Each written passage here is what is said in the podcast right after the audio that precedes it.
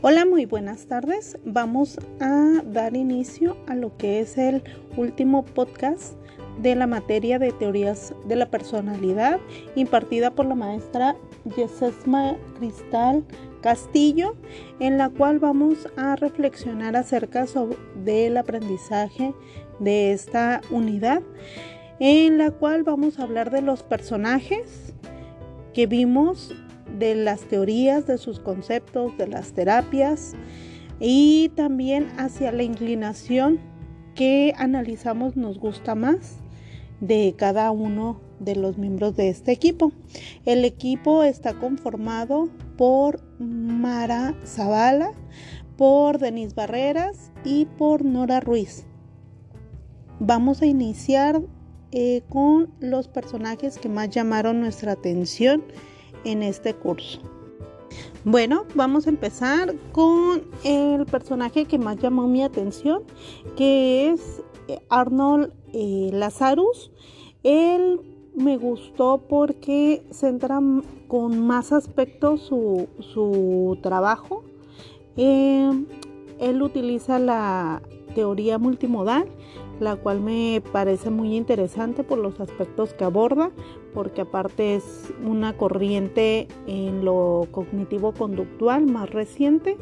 Entonces es uno de los personajes que más me gusta.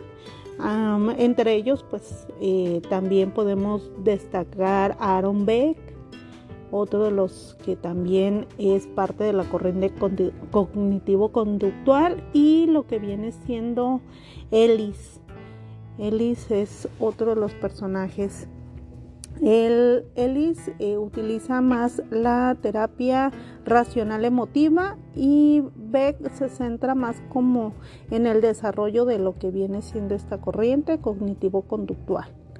De ahí siguen mis compañeras compartiendo sus demás personajes. Hola, ¿qué tal? Mi nombre es Denise y los personajes que llamaron mi atención en esta materia fueron Sigmund Freud y Anna Freud, la cual es su hija, y ambos están inclinados en el psicoanálisis, el cual es una teoría de, que investiga y ayuda a la comprensión del funcionamiento mental normal y patológico.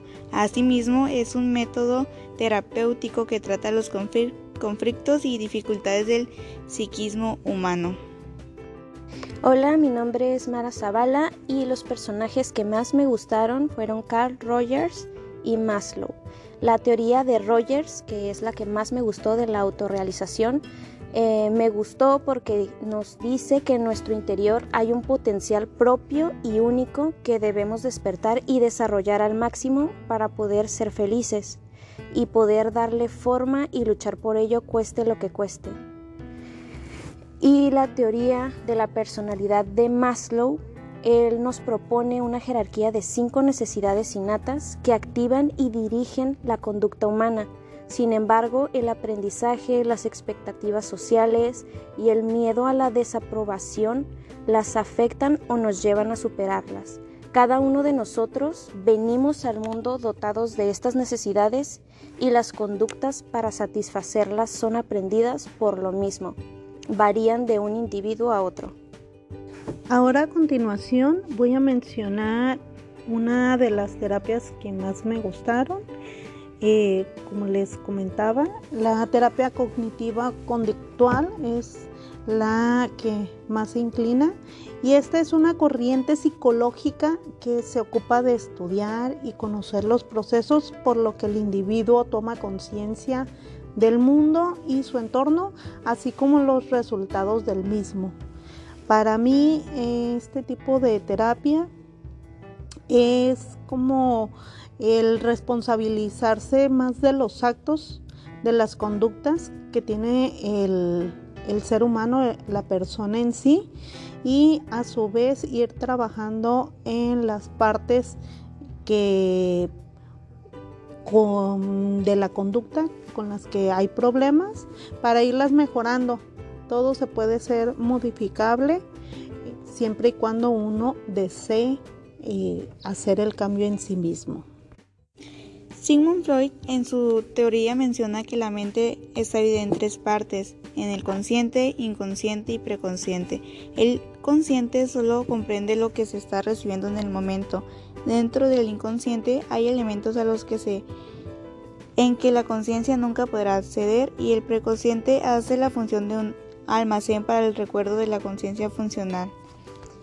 Cuando Anna Freud era joven, en una de sus etapas su padre estaba ideando los funcionamientos teóricos del psicoanálisis, así que desde muy joven entró en contacto con el mundo de la psicodinámica.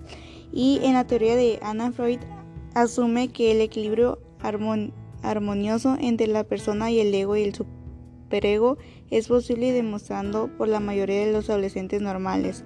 Así que los factores que influyen en los conflictos adolescentes son las fuerzas de los impulsos instintivos que son determinados por los procesos orgánicos y la capacidad del ego para, vencer esas fuerzas o acceder en ellas, dependiendo de esas elecciones de carácter y superego y la eficacia de los mecanismos de defensa del ego.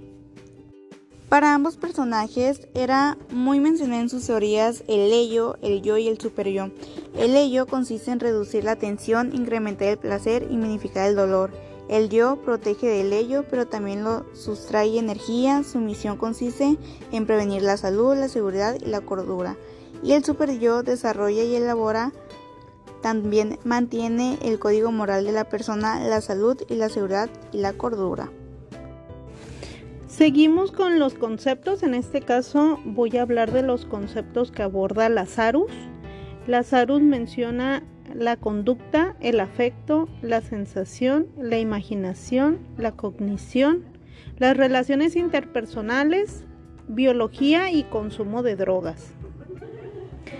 Todo esto tiene que ver cómo la persona se va relacionándose con todos estos aspectos y cómo le van afectando.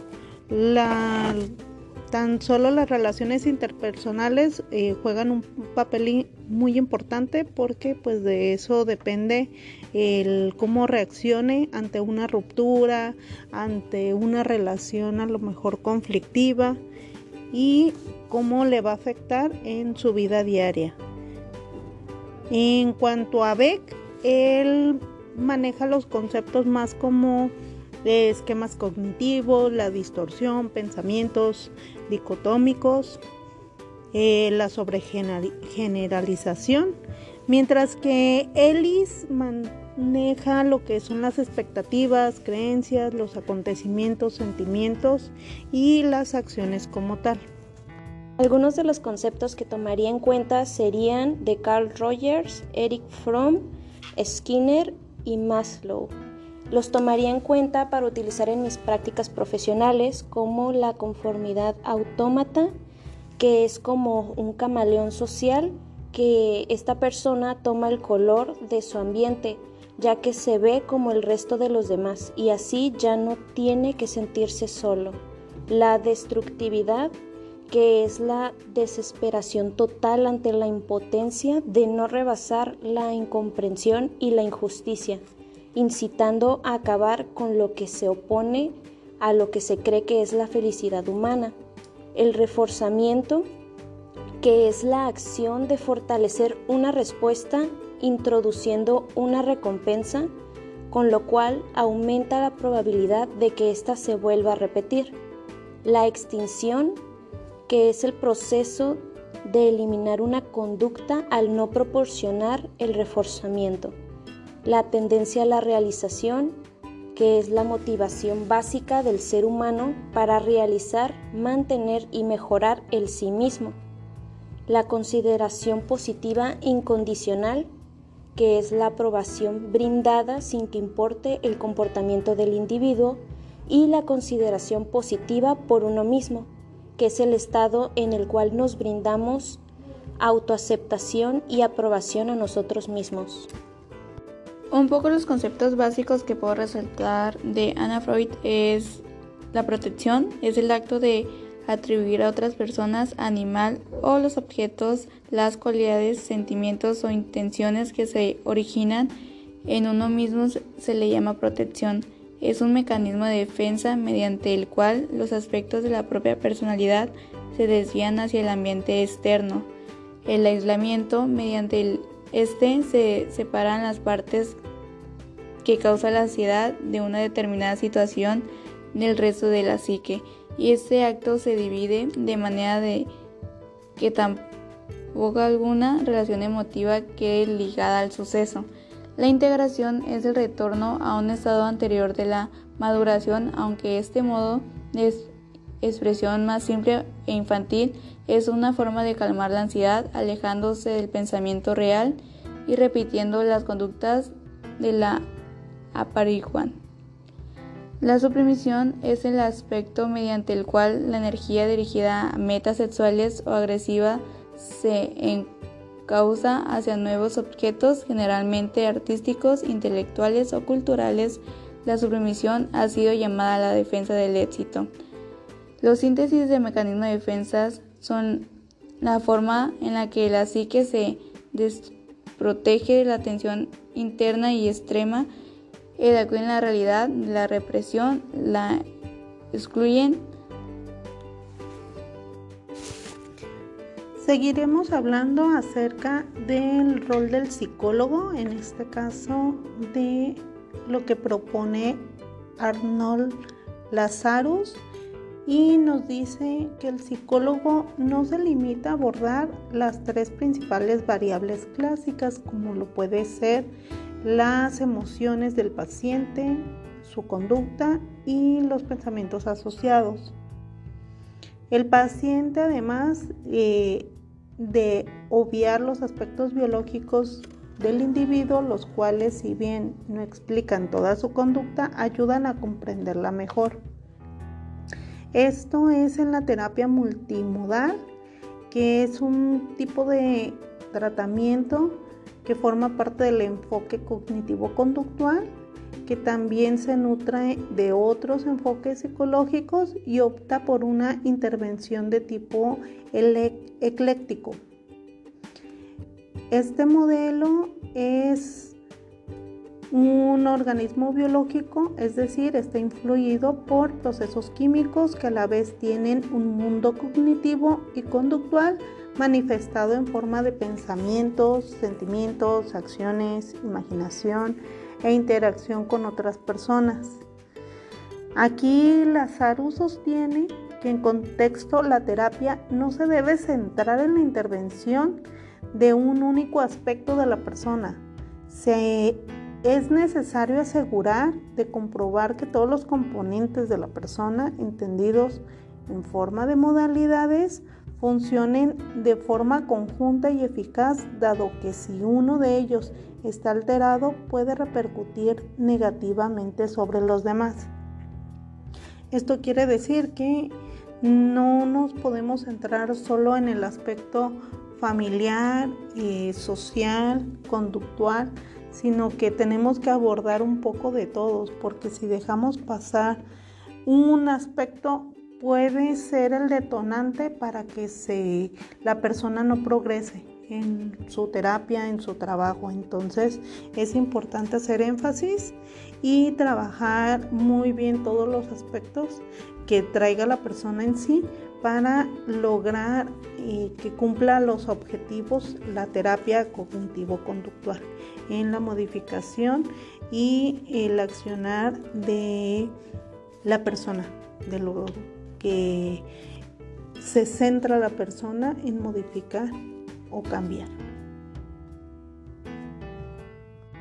Ana Freud decía que era importante que el psicoanálisis tuviera una utilidad terapéutica en la vida de las personas, especialmente en los niños. A lo largo de su vida se preocupó mucho más de la dinámica mental que su estructura. De ahí se interesaba más por el yo que por el ello, y de esta parte inconsciente de la vida psíquica que tanto apasionaba a su padre. Entonces en la terapia buscaba combinar su prisma teórica con una psicológica más el uso de todos los que fueran un poco más útil y práctica, el cual lo ponía en tres puntos. Un ambiente físico cómodo, ella consideró que era importante hacer que el paciente se sintiera cómodo. la resistencia. El terapeuta, mientras tanto, buscaba pistas sobre los problemas del paciente con sus conversaciones y un ambiente de aceptación social. Aún más importante era hacer que el paciente se sintiera a gusto socialmente. Karen Horney, que también es intérprete de esta corriente del psicoanálisis, nos decía que para ayudar al individuo se puede restaurar a sí mismo para que pueda recuperarse en su espontaneidad. Karen Horney, que también es intérprete del psicoanálisis, nos decía que el individuo puede restaurarse para sí mismo para que pueda recuperar toda su totalidad y encontrar su centro de gravedad en sí mismo. Ella aplicaba la observación, comprensión, interpretación, ayuda en la resistencia y ayudar en el humanismo general. Algunas de las terapias que me gustaría utilizar en mi práctica profesional sería la terapia centrada en la persona de Carl Rogers. Esta se centra en la fase de catarsis y también promueve el desarrollo personal del cliente para que más adelante éste pueda comprender y resolver sus problemas por sí mismo. Y aunque el terapeuta sienta verdadera empatía por el cliente y lo acepte de forma incondicional, si éste no lo percibe, la relación terapéutica podría no desarrollarse adecuadamente. Otra de las terapias que me gustaron fue la de Maslow, que va hacia una importante distinción entre lo que denominaba terapia de las necesidades básicas, creada para poder ayudar a las personas a satisfacer sus necesidades elementales, como es la seguridad, el sentido de pertenencia, el amor y el respeto. Y también de Fromm me gustó el rol que toma el psicoanalista, que el psicoanalista busca un constante enfrentamiento del paciente con sus deseos y fantasías disociados, así movilizando sus impulsos sanos hacia una mayor integración y productividad. Para finalizar, hablaré sobre el concepto desde mi perspectiva de personalidad. La personalidad para mí es modificable, pues esta depende de uno mismo, ya que de este modo la persona decide qué cambia, en qué momento lo hace, por qué causa. Esta puede hacerse en cualquier momento de la vida, pues esto depende de la propia convicción de cada individuo. En lo particular, y puede ser un cambio no solamente en el temperamento, sino en el carácter. Esto puede deberse a diferentes factores. Desde mi perspectiva, puede ser porque eh, busca una mejor estabilidad, un mejor crecimiento y por también la ayuda a lo mejor de las terapias que pueda buscar el individuo para su realización propia y mejora personal. Para mí, la personalidad es la diferencia individual que distingue una persona de otra. Como tal, la personalidad es el término que describe y permite dar una explicación teórica del conjunto de peculiaridades que posee un individuo que lo caracteriza, y la diferencia de los otros. Para mí, la personalidad son esos rasgos únicos que hay en cada uno de nosotros y que nos definen de entre las demás personas. Bueno, hasta aquí termina lo que ha sido nuestro trabajo de la materia Teorías de la Personalidad impuesta por la maestra Yesesma Cristal Castillo, en el que básicamente profundizamos acerca de todas las corrientes psicológicas, diferentes personajes que han hablado de la personalidad, sobre los roles terapéuticos, sobre los roles del paciente, además de buscar sus teorías, conceptos propios del tema de personalidad y conceptos básicos. Ha sido una materia muy interesante que nos da un profundo eh, análisis y perspectiva acerca de la corriente a la cual llegamos a trabajar y desempeñarnos una vez finalizados nuestros estudios.